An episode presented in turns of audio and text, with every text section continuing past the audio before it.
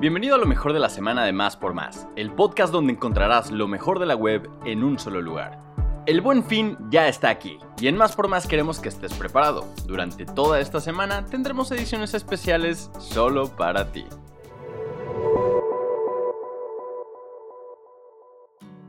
Compran más de mil comercios con 35% de descuento con Quesky Pay este buen fin y paga en quincenas. Además, llévate un cupón de 20% válido en diciembre agregando el código Quesky35 en tu compra, sin tarjetas ni intereses. Consulta acá, términos y condiciones en quesky.com.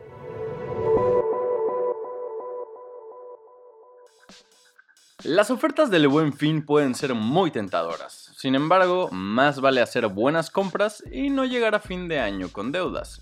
Esta es una guía para compras exitosas en cadenas retail. Ubícalas.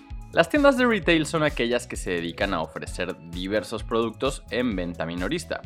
La mayor parte de lo que encuentran los clientes en ellas son artículos producidos por otras empresas y que les fueron entregados de manera masiva, de forma que muchas veces conservan sus marcas de origen o reciben un etiquetado final únicamente para ser colocados ante el público.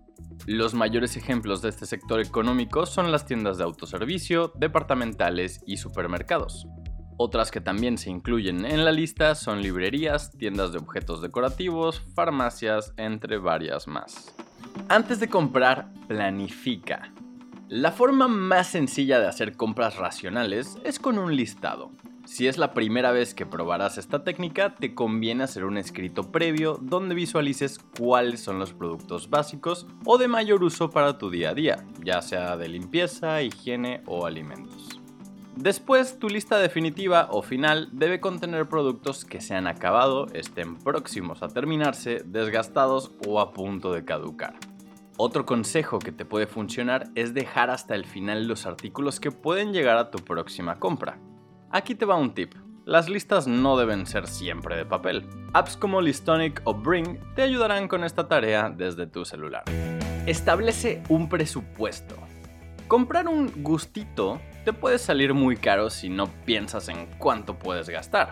Así que antes de entrar a una tienda, haz cuentas desde tu casa. Si llevas efectivo, es más sencillo limitarte, pero si usas tarjeta de crédito o débito, lo mejor es tener bien planteado lo que estás dispuesto a pagar.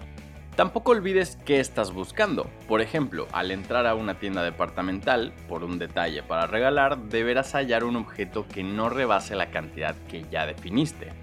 Un básico aquí también es hacer uso de la calculadora para sumar precios o restar descuentos. Otro tip, para tarjetas, revisa desde la app de tu banco tus últimos pagos, además de tu crédito disponible, y no gastes más de lo que puedes cubrir con tu sueldo. Revisa bien las ofertas. El clásico 2x1, el producto al 40% de descuento o el regalo incluido en tu compra se convierten en trampas para tu cartera cuando te dejas llevar sin cuestionar su conveniencia. Retomando los puntos anteriores, tienes que calcular qué tanto dinero te permitirá ahorrar la oferta, pero también meditar si lo que te está brindando como extra es prescindible. Ahora que si el anuncio lo has visto publicado en un medio de comunicación, por un portal web, tienes la ventaja de hacer cuentas con más precisión y tiempo, además de comparar. Es posible que los meses sin intereses sea lo que más verás en este buen fin.